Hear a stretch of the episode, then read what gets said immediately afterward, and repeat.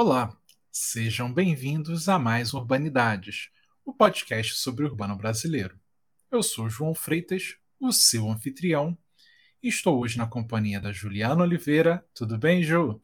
Tudo bom, João? Tudo bom, gente? Oi, ouvintes. Do Bruno Vieira Borges. Salve, Bruno, seja bem-vindo. Olá, João. Olá, Juliana. Olá, os nossos convidados, Pedro e Thaís. É uma honra estar de volta ao Corpo de Entrevistadores Urbanidades. Que legal. Em várias ocasiões a gente teve a oportunidade de aqui no Urbanidades abordar como a cidade é um espaço de disputas, conflitos e tensões. E hoje trataremos uma dimensão específica dessa disputa que é justamente a dimensão sonora. Estamos muito contentes em dar boas-vindas aos pesquisadores Thaís Valentim, professora do Unisales, e Pedro Marra, professor do Departamento de Comunicação Social da Universidade Federal do Espírito Santo respectivamente vice-coordenadora e coordenador do Ateliê de Sonoridades Urbanas. Thaís, seja muito bem-vinda. Pedro, seja muito bem-vindo. Obrigada, João. É um prazer estar com vocês. Obrigado, gente. Também muito honrado de estar aqui no, podcast de vocês, com a colega Thaís, para conversar sobre essas questões que são um pouco centrais do nosso trabalho, né, Thaís? Exatamente. Gente, eu vou começar pedindo para vocês apresentarem o Ateliê de Sonoridades Urbanas e falar um pouco sobre como se pesquisa o som.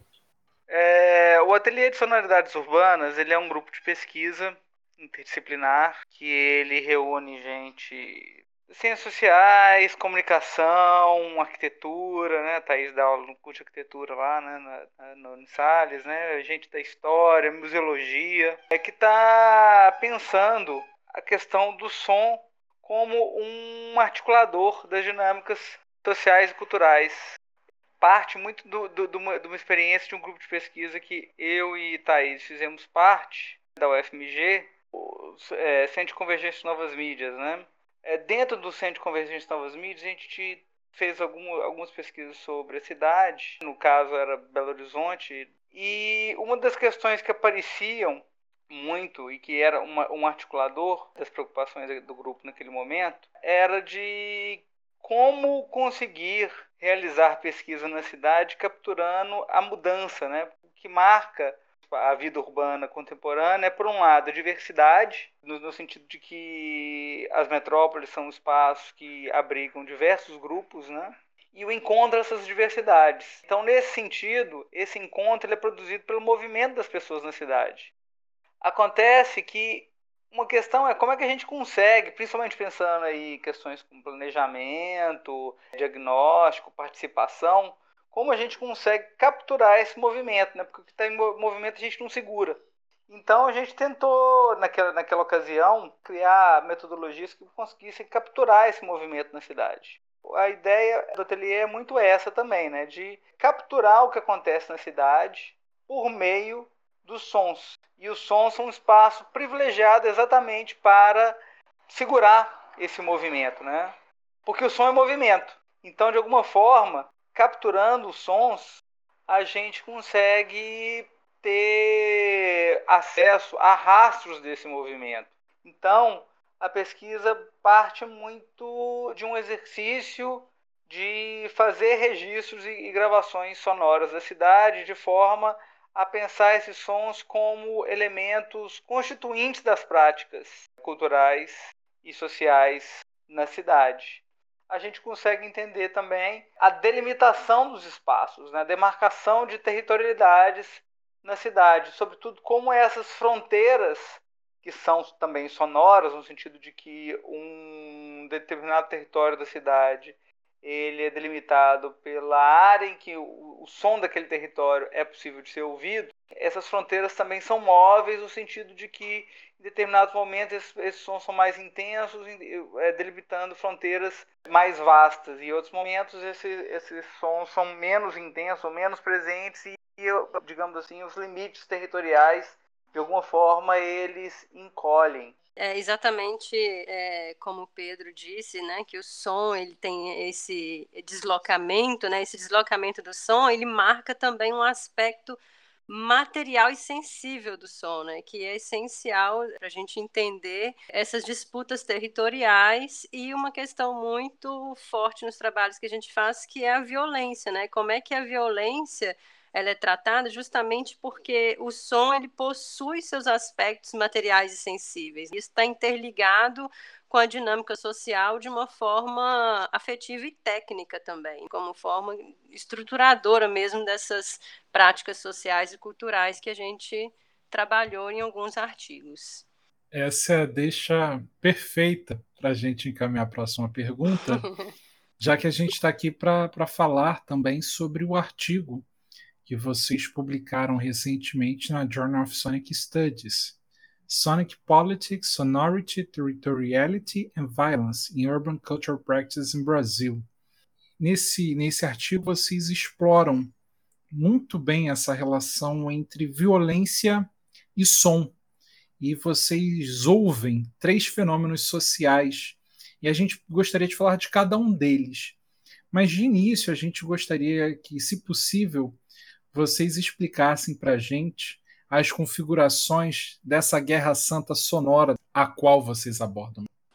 A gente chamou de Guerra Santa a guerra é, estabelecida no campo religioso entre uma prática festiva específica do Espírito Santo, que é o Congo, né? Em Minas Gerais a gente tem o Congado, tem os reinados, e no Brasil inteiro a gente tem também, mas com é, especificidades, né? Aqui no Espírito Santo é o Congo que é uma festa popular muito conhecida, que se configura muito por um cortejo. E esse cortejo ele passa é, pelos bairros onde esse grupo, que normalmente é um grupo familiar, que se estende para a comunidade e torna aquela comunidade um símbolo daquela festa, né?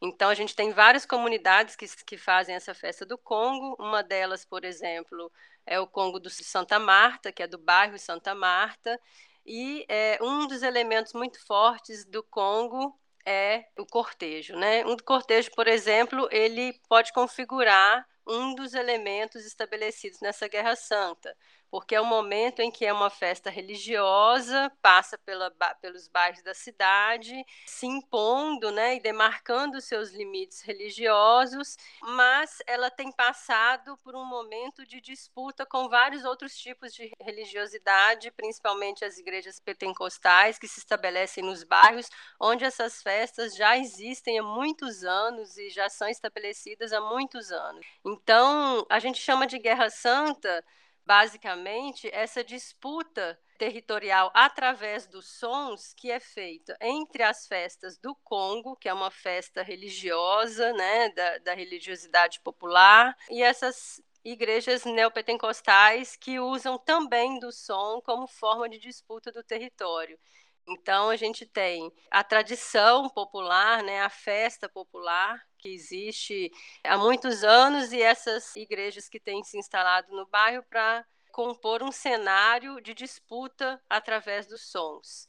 E um dos momentos muito importantes da festa do Congo é o cortejo, né, que atribui certos pontos do trajeto numa dimensão simbólica que permite escutar essa hierarquia do som, né, a importância do som do Congo no espaço, como forma de demarcar aquele espaço e de dizer que aquele espaço faz parte da comunidade. Né? essa é uma, uma das estratégias que o Congo tem para marcar sua territorialidade, a, a música, as suas músicas, seus sons, os seus tambores, as suas danças, para dizer que aquele território pertence a ele, naquela Guerra Santa. Várias cidades ao redor do Brasil, elas são marcadas pelo som da guerra e pela desigualdade social que grita pela voz dos pedintes. Nesse contexto, o que seria uma, uma zona audível e inaudível?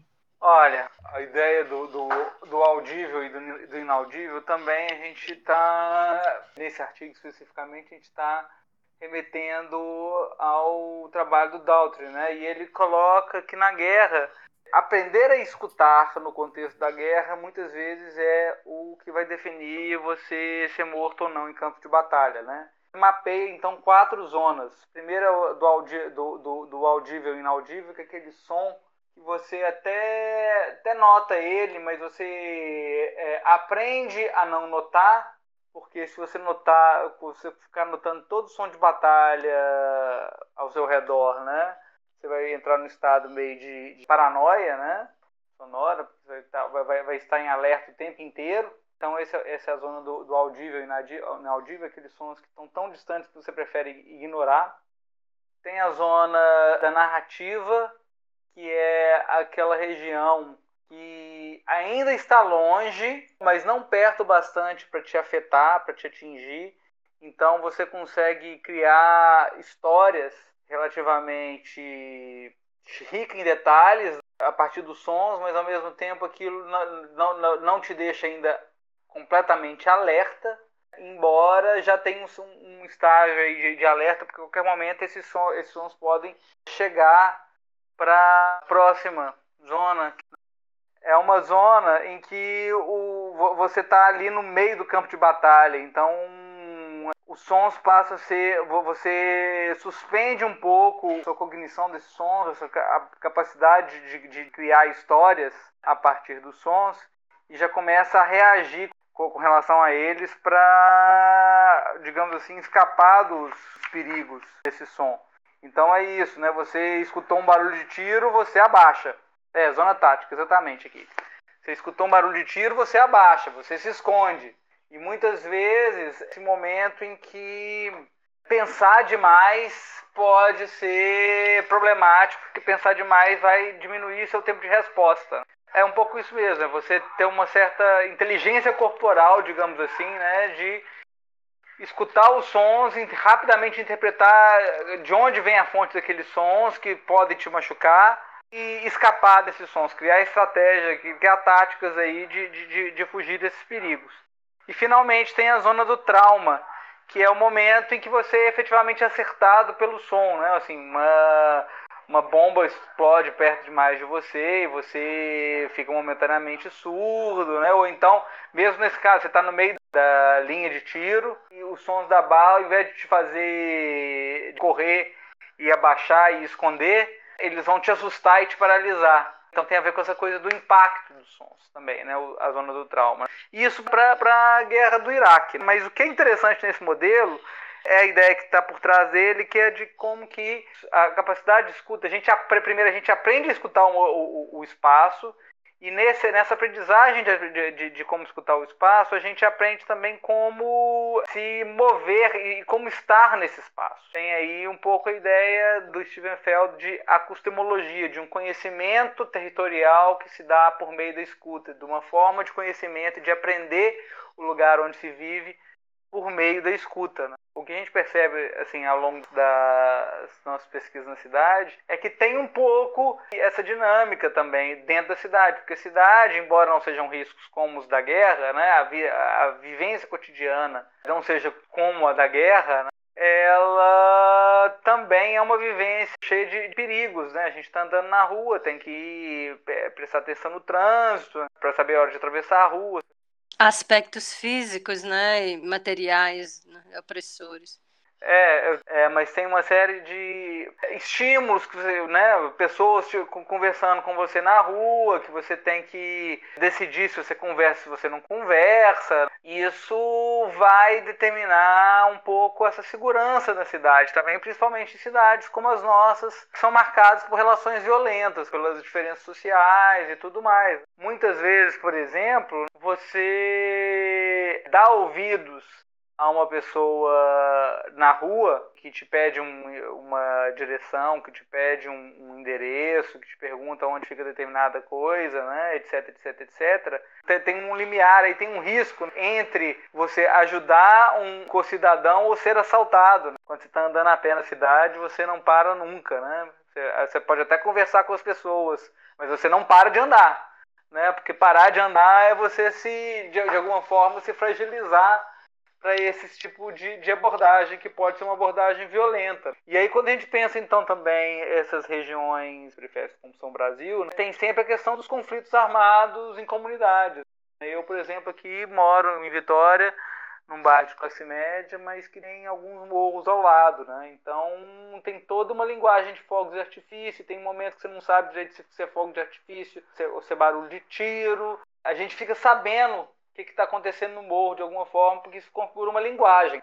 Agora, a única certeza que a gente tem é que quando tem, é, quando tem helicóptero voando, a polícia está atuando nos morros pensar um pouco essa escuta cotidiana na cidade é pensar que a gente está sempre numa zona tática, né? onde a gente está ali, de repente, sons pouco intensos, mas, mas, mas, muito próximos, podem configurar uma nova zona de trauma, porque exatamente essa abordagem do trombadinho, ou abordagem do batedor de carteira né? e tudo mais. Aproveitando esse gancho do Pedro sobre zona tática, no artigo vocês defendem que o território ele nunca está conquistado, mas ele está em constante disputa. Uhum. Então, dentro disso, eu gostaria que vocês falassem um pouco sobre o conceito de cidadania insurgente e também como os movimentos sociais de luta por habitação eles se valem do espaço sonoro para reivindicarem, muitas vezes estando em conflito com grupos políticos que têm muito mais recursos do que eles. Bom, a ideia de cidadania insurgente é uma ideia aí do James Holston, né? Que estudou um pouco movimentos sociais em São Paulo, movimentos por moradia e tudo mais. E eu acho que ele está bem ligado à ideia de, de potências políticas da violência, né? E muito da ideia de que a política é o espaço do diálogo, mas também é o espaço do conflito. E muitas vezes esse conflito ele acaba de maneira legítima chegando às vias de fato. E o que coloca então também uma, uma, uma possibilidade de a gente pensar formas legítimas de violência nas disputas políticas. O que ele está chamando de, de, cidadania insurgente, que, é, que eu entendo, é pensar, por exemplo, as ocupações, né? Porque ela é insurgente porque, em última instância, ela está infringindo uma lei, que é a questão da propriedade. Quando você ocupa um, um, um espaço desocupado, um imóvel desocupado, quando se ocupa um morro, né, porque você não tem onde morar, quando você constrói seu casebre debaixo do viaduto, né, um lugar que em princípio não era um lugar para morar, tem ali uma, uma ação que é, em, em princípio, ilegal, porque ela está infringindo leis, mas ao mesmo tempo é uma, uma, uma situação que está afirmando a cidadania. Essas pessoas que são invisibilizadas, que, que não têm onde morar, quando elas realizam uma ação dessas, que em princípio seria não cidadã porque contra as leis, na verdade ela está falando assim: olha, eu sou um cidadão também e as leis não enxergam a minha situação. Acho que tem um pouco a ver também com essa ideia, a ideia de partilha do sensível, né? A ideia de que a política se dá quando aqueles que são invisibilizados afirmam sua visibilidade, sua existência e requerem alguma forma de inclusão, né? É, na verdade, o que eu ia dizer é, é justamente assim, né, essa dimensão revolucionária, né, de som, quando ele na verdade ele ele tá ali infringindo uma lei às vezes, mas é ele na verdade ele não deixa de ser legítimo de alguma forma. E, é, e às vezes a gente tem que pensar também nessa legitimidade não só na legitimidade na, na viabilidade jurídica mas também na forma como ele se impõe de uma forma legítima e revolucionária para sua própria existência, para sua própria resistência no espaço. É, esse acirramento da polarização política ao longo da, da última década no, no Brasil rendeu uma série de exemplos de protestos, vaias, panelaços. Essa disputa, que era uma disputa política, ideológica, ela se tornou uma disputa sônica, né? como vocês acabam tratando no artigo. Como que isso se relaciona nessas dimensões de violência e som que vocês que vocês tratam no artigo? É, aí, inclusive, né, tem um outro artigo que saiu esse ano também, a gente trata um pouco mais sobre isso. Na verdade, é um, um artigo que eu escrevi com uma ex-orientanda minha, a Ana Beatriz, que é exatamente sobre som de protesto e comício político. Basicamente, a gente tem que pensar o seguinte, né? Assim, o som sempre foi um artefato de reivindicação política. E o que a gente nota também é que os próprios espaços de, de ação política, né, os protestos, os comícios, as manifestações, elas também são espaços de disputa. A pauta de um, de um protesto ela nunca está completamente fechada, ela também está em disputa, principalmente no, na, nas sociedades que a gente vive hoje. Quando a gente pega, pensa, por exemplo, as manifestações anti-forma da Previdência, anti, eh, contra a PEC do fim do mundo, etc, etc, etc, convocadas pela esquerda, aparecem nas ruas para manifestar os grupos que, que chamam, mas também aparecem outros grupos adjacentes que têm alguns interesses em comum mas outros nem tanto. Então, começa a, existir nesses espaços uma disputa por qual será a pauta ou por como manifestar a pauta e essa disputa se dá por meio do som. Então aí a gente pensa essa questão das cançonetas como forma de engajar as pessoas, as coreografiazinhas, né, também como forma de engajar as pessoas, né? A gente fica brincando com as coreografias dos verde e amarelo, né? E tudo mais. Mas a gente tem que lembrar que nas manifestações de esquerda, uma das coisas que mais engajam muitas vezes né, os manifestantes são aquelas musiquinhas do piso ligeiro, que tem uma coreografia de arrastar o pé, ou quem não pula é alguma coisa contrária àquela manifestação, que aí todo mundo pula também. Né? Quer dizer, é o mesmo tipo de mobilização, mecanismo motor sonoro para articulação social. A questão é que certas manifestações e certos protestos parecem ser mais afeitos a, a um uso do som que denota esse conflito que aí é até, até saudável, digamos assim, mas que não deixa de ser violento, que tem a ver com um grupo calar o outro, né, por meio do som e fazer com que a, a pauta dele, a reivindicação dele se sobressaia dentro do protesto. A gente fala muito disso, né? dos momentos em que a manifestação para, soa como, como uma coisa só, ainda que soa em sincronia, mas que soa como uma coisa só, seja cantando uma mesma música e qualquer coisa assim, né? seja para uma, uma massa sonora. Né? Então, o exemplo que a gente usa, por exemplo, são foram as carreatas e os buzinaços pró-Bolsonaro na, no, no, no, na campanha de 2018, né? Mas também né, essas, é, essas musiquinhas né, que, que, a esquerda vive acionando, como pisa ligeiro, como, sei lá, quem não pula é golpista, quem não pula é fascista, tem esse caráter potencialmente totalitário, potencialmente aniquilador da política, nesse sentido de que impede as diferenças de, de se manifestarem. Por outro lado, a gente tem que entender também que as manifestações não são feitas só de uníssono, né? Tem muitos momentos que você tem diversos grupos cada um cantando uma coisa diferente, né? Isso ficou muito claro, por exemplo, nas manifestações do Ele Não, né? As manifestações contra o Bolsonaro, que diversos tipos, diversos grupos se reuniram e quando você estava na, na, na, manifestação, raramente você tinha um, a manifestação do uníssono, né? E aí é engraçado que nisso que parece uma bagunça, na verdade a gente está tendo ali uma transformação da manifestação em assembleia. Né? E nada mais político e democrático do que isso, porque é um momento de incerteza e de indecisão sonora que, ao mesmo tempo, permite que qualquer um daqueles gritos, cantos, sons que estão ali presentes irrompam e contagiem os outros, os outros presentes. Tem aí uma questão de disputa. Acho que a ideia é um pouco essa também, de entender que a, a, a política ela não se realiza sem disputa, sem conflito conflitos que muitas vezes são resolvidos pacificamente, outras vezes nem tanto. Só acrescentar que, bom, é, essa pesquisa que o Pedro fez com a Ana sobre os protestos, ela fala um pouco sobre a questão da violência também, justamente assim, quando é, desse conflito como forma de apagamento de, da diversidade e esse apagamento das diferentes vozes também é uma forma de violência e que não é nesse espaço que a gente constrói a política, né? justamente no espaço da diversidade. Você sabia que Urbanidades é apenas uma das iniciativas do Urban Data Brasil? Para acompanhar notícias sobre o cenário urbano brasileiro e receber divulgações de atividades acadêmicas, acesse a nossa página no Facebook, Urban Data Brasil, o banco de dados bibliográficos sobre o Brasil urbano. E se você está gostando desse episódio, não se esqueça de compartilhar. O Urbanidades está em todos os agregadores de podcast.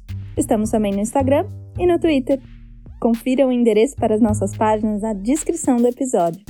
Agora voltando para a entrevista. Uh, ainda reiterando né, essa, as disputas sônicas no Brasil, a arquibancada é claramente um espaço em que isso fica evidente. Né? As torcidas organizadas dos times de massa ajudam a desequilibrar jogos. Uh, inclusive, algumas são chamadas de 12 jogador. E eu queria, se possível, da gente falar um pouco mais sobre essa pesquisa nas arquibancadas e, e se possível, explicar uh, dentro das possibilidades o significado cultural da vaia no Brasil, né? As Olimpíadas no Rio evidenciaram algumas diferenças culturais. E aí, só para citar dois exemplos, na competição de salto com vara nas Olimpíadas do Rio, o, o francês Lavillenie foi muito vaiado e ele era o favorito e acabou ficando com a medalha de prata, enquanto o brasileiro Thiago Braz levou o ouro. E, e aí um, um, exemplo oposto na disputa de boxe entre um pugilista azerbaijano e outro cazaquistanês, o único brasileiro no ringue era o juiz e a torcida decidiu então cantar em coro juiz, juiz, juiz. Nós, enquanto brasileiros, a gente até entende isso, mas é como explicar isso para quem para quem está fora dessa desse nosso sistema, para quem não é brasileiro? Juiz, juiz, juiz é ótimo. É difícil, é, né? É difícil. A primeira vez que eu vi uma torcida torcendo pro juiz. O juiz geralmente ele é o, o cara que ele é execrado por todo mundo, né? Então, né, essa pesquisa é a minha pesquisa de doutorado, que eu fiz aí, inclusive, no programa de comunicação da UF. Enfim, eu, eu pesquisei durante e pesquisa ainda, né? Na verdade, eu estou até transformando essa tese num livro no momento. Já tem aí uns 10 anos que eu pesquiso a torcida do Galo. E eu ainda dei essa sorte de pegar um pouco o Galo retornando da Série B e ganhando a Libertadores em 2013, né? Foi interessante isso. Embora eu não tenha conseguido gravar nenhum jogo da, da, da Libertadores propriamente dito, eu gravei alguns jogos da Copa do Brasil essa pesquisa né, é uma ideia, tem, tem uma ideia de trabalhar exatamente testar um pouco essa, é, é, essa ideia de que a torcida é o 12 jogador, dessa influência da torcida. Né? Por um lado, você tem uma, uma, uma certa coisa que, que é quase que estatística. Né? No, histórico dos campeonatos brasileiros, quase todos os times, inclusive os que são rebaixados, têm um aproveitamento muito melhor em termos de, de, de desempenho esportivo, de, de pontos ganhos, em jogos frente à sua torcida com relação aos jogos fora de casa. Então tem um, um, um nexo muito importante entre o que acontece no campo e o que acontece nas arquibancadas, quase que uma sinergia. Então a minha pesquisa foi muito no sentido de, a partir desses dados, tentar levar um pouco a sério essa narrativa que as torcidas têm sobre si mesmos de que elas ganham jogos e entender em que circunstâncias isso acontece, né? Ou, ou, ou, ou que tipo de processos e de, afeta, de, de, de afetos, né? de afetações que o som media aí na partida de futebol. Tanto do, da, da torcida com os jogadores, quanto as dinâmicas de articulação dentro da própria torcida, né? Porque aí, aí essa é uma, uma uma autonarrativa das torcidas que eu contesto bastante no trabalho, que é essa de que as torcidas estão sempre cantando em uníssono. E realmente, a gente pode dizer aí que, sobretudo nos jogos importantes, pode dizer que, sei lá, 70%, 80% do tempo, a torcida está em uníssono, cantando mais ou menos a mesma coisa, né? Mas a verdade é que, é que isso não acontece o tempo inteiro. E muitas vezes dependendo das circunstâncias, você pode ter, na verdade, aquele estado de balbúrdia que eu falei com relação às manifestações. Então, o som tem primeiro uma questão aí que é de mediar e de funcionar como um artefato de articulação social da torcida dentro do estádio, nas arquibancadas. Você não tem uma torcida organizada só por time. Geralmente você tem várias presentes no, no, no estádio, cada uma com, seu, com sua formação rítmica, seu, com seu grupo percussivo e eles tocando músicas diferentes, né? Então, qual desses grupos vai conseguir fazer com que o resto do estádio ecoe as músicas que ele está cantando, né? Então tem aí uma série de estratégias que são sonoras também. Agora, por outro lado, tem essa questão aí da relação torcida-atleta, né? por meio do som. E eu estou colocando, eu gosto de tratar isso como uma performance, né? Entender que o jogo ele é constituído na relação entre, entre as torcidas e os atletas em campo. Você tem uma performance atlética, que é aquilo que o jogador faz em campo, que está em exibição para a torcida, mas ele também tem uma performance torcedora aí, né? Que é aquilo que o, os torcedores na arquibancada fazem para os atletas em campo, os atletas em campo como público né, dessa performance das torcidas. E a performance esportiva, então, vai ser um cruzamento da performance atlética com a performance dos torcedores. Né? O resultado, de alguma forma, ele, ele, ele é um produto dessa interação. É um pouco a ideia de que, por um lado, né, a atividade esportiva, a atividade atlética, ela está muito ligada a essa coisa dos sons. Né? Quando a gente pensa, por exemplo, aulas de aeróbica. As aulas de aeróbica são exercícios orientados por música e um certo encadeamento de músicas favorece com que, com que uma, uma de aeróbica flua melhor. Como que, de certa forma, os sons oferecem um ritmo no qual o corpo, em atividade física, pode se agarrar para melhor desenvolver essa atividade física. Outra coisa que é importante a gente pensar é que os jogadores de futebol, quando eles estão lá no, na, nas categorias de base, um dos treinamentos porque, porque eles passam é um pouco esse, de aguentar a pressão da, da, da torcida, aprender a não se incomodar com as vaias. O jogador, que muitas vezes é uma, é, é uma potência, uma, um, um atleta de talento a ser lapidado, né? ele não vai virar um grande jogador, um jogador de sucesso, exatamente porque, e vai ser dispensado muitas vezes, exatamente porque ele não consegue lidar com essa pressão, que é também sonora em campo da vaia. A torcida tem esse duplo caráter de apoiar e de desromper essa, essa, essa atividade aí, né? E as vaias são uma das principais formas de desconcentrar, né? Quer dizer, a vaia ele é um, um som, ela produz um uníssono muito grande, porque a gente não precisa vaiar de maneira sincronizada para que as nossas vaias em conjunto não soem como uma, como uma única voz. Então você pega aí um peso do Mineirão lotado, de, uma, de, uma, de, um, de um Maracanã lotado, 50 mil vozes, vaiano, elas não precisam de estar em sincronia para produzir um uníssono, produzir um peso sonoro muito grande sobre os corpos dos atletas. Né? Então eu imagino nesse caso aí que você falou do, do francês lá do salto com vara, e salto com vara é um. É, é, não sei, não sei né? nunca pratiquei, mas eu imagino que deve ser uma atividade física que demanda muita precisão. Colocar aquela vara naquele ponto certinho que tem que colocar para aprender, soltar na hora certa, fazer com que a vara não bata na, no sarrafo, né? Então esse cara ele não conseguiu se concentrar com o som da vaia. Ele precisaria do silêncio para se concentrar. E muitas vezes você vê certos torneios de tênis, inclusive, coíbem né, a manifestação da torcida quanto o, o ponto está sendo disputado. Exatamente como o som como algo que vai acabar com a concentração. A criação de um ambiente que atua diretamente sobre corpo, os corpos dos atletas.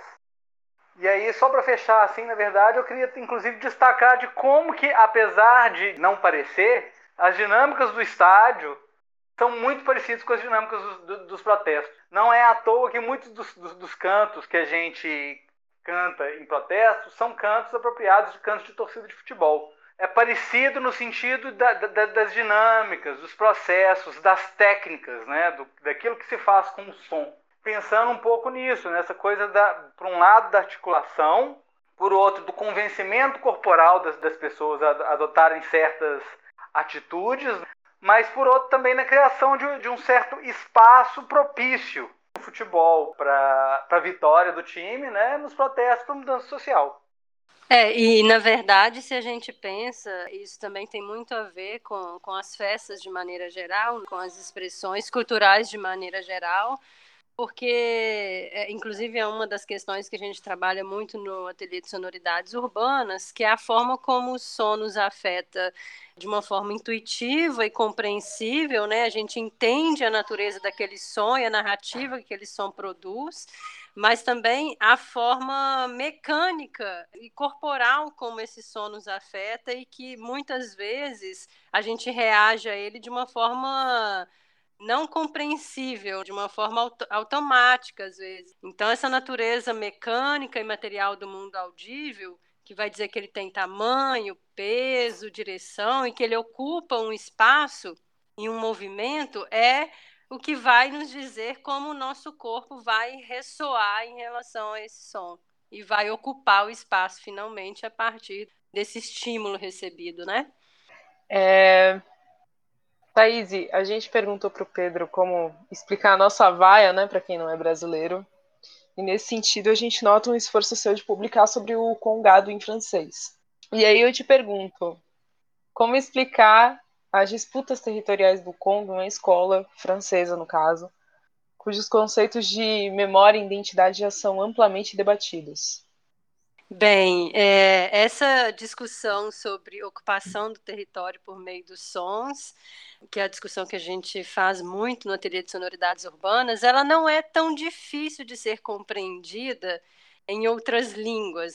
Agora, o que é muito difícil de ser compreendido é justamente a materialidade dessa tradição ancestral vou dar um exemplo muito claro em relação a isso, né? Na minha tese eu falo muito sobre como as músicas do congado mineiro, que a gente chama de reinado, na verdade, elas ressoam e ocupam espaço e fazem daquele território um lugar de memória. Ok, isso é, é compreensível em francês, né? Muitos estudiosos franceses também tratam sobre isso. Mas uma coisa que chama atenção é sobre significado mesmo do reinado do espaço comunitário enquanto espaço de produção de sentido, de produção de sonoridades. E aí, é, durante a defesa da minha tese, por exemplo, eu levei a rainha Conga de Minas Gerais e a família dela, a princesa na época, que é a atual rainha, para assistir, né, numa videoconferência com a Universidade Paris 3. Então, eles estavam lá e participando do processo todo e no momento final eu chamei essas pessoas para o vídeo e apresentei e falei, olha, é, o sentido daquele, daquelas narrativas sobre a rainha Conga foi construído em conjunto com a rainha Conga, que é essa pessoa que está aqui, né, que vos fala, que está se apresentando, enfim. Então eles conheceram a guarda e a primeira pergunta que eles fizeram não foi nem uma pergunta, foi uma afirmação que, que me deixou bem surpresa, embora eu não deveria, devesse ficar surpresa na altura do campeonato com isso. Eles disseram: Nossa, mas ela existe mesmo. Então, quer dizer, o reinado existe mesmo. É assim, o sentido de um reinado existe mesmo. Um, um, um, sentido de um grupo, de uma comunidade, de uma família que produz essa tradição ancestral, que produz essas sonoridades, que passa por meio de, de experiências cotidianas, esses sons, essas músicas, isso existe mesmo. Falei, bom, né? Eu não estava inventando nada na tese, obviamente. Não, não foi uma brincadeira minha tese. Eles existem e, e o sentido parte deles, das experiências deles. Então, sim, ela existe, ela é uma rainha, ela é percebida como uma rainha, ela é não só aceita, como ela tem toda a autoridade de uma rainha. E aí é ela que, que vai transmitir, através das suas experiências e através da sua concepção de ancestralidade, o conjunto de trabalhos, de rituais, de músicas e de cantos que a gente entende enquanto congado hoje. Então, entender a ocupação do território por meio dos sons, eles entendem, mas entender a complexidade de conhecer uma comunidade, chamá-la de reinado, um grupo que produz esses sons, foi difícil, realmente. Foi preciso mostrar mesmo, assim, não só desenhar, mas mostrar, olha, o reinado existe. São pessoas, são eles que produzem isso tudo. Mas me deixou bem feliz, assim, porque afinal de contas tudo isso existe por conta deles e a minha própria tese só existe por conta deles. Então eles se mostraram e, e validaram muita coisa durante a apresentação. Nossa, incrível. É isso, eles vão entender o, o, o resultado disso, né? Eles vão entender o, o que o Congo faz e o que o Congo faz. A Gabriela tá querendo falar também. Não ent... É, Gabriela tá aqui. Né? primeiro podcast da Gabriela. Verdade, primeiro podcast. Mas enfim, o, o, o resultado final eles entendem, né? assim, o impacto das músicas do reinado na territorialização, enfim, como eles produzem isso, mas o processo de construção de um reinado, de manutenção de um reinado e de reexistência de um reinado é bem difícil para ser compreendido. Assim. Gente, em nome de toda a equipe do Urbanidades, de todas as pessoas do Urban Data. Eu agradeço a oportunidade de ter participado dessa entrevista. João e Juliana certamente também gostaram muito. É um tema que me interessa bastante, então eu deixo esse final para vocês darem uma última palavra para nossa audiência e é isso.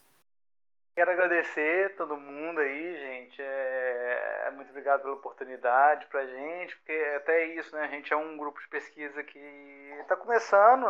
E é bom ter esse tipo de, de, de inserção e formas de divulgação. Muito obrigado a vocês.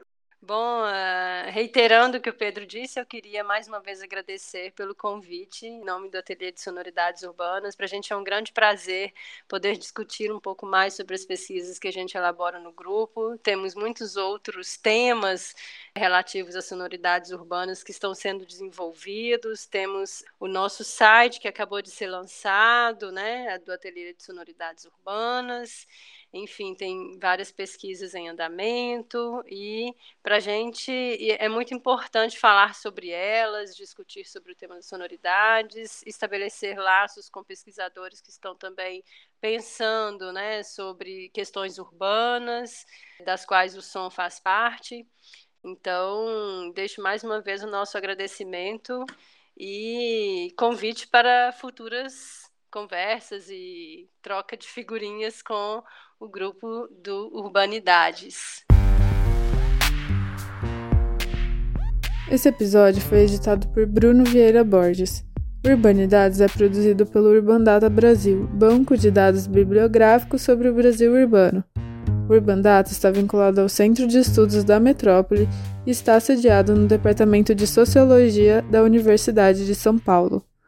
Urbanidades é feito por bolsistas e associados sob coordenação da professora Bianca Freire Medeiros. Visite a página do Urbanidades no Instagram e a página do Urbandata no Facebook.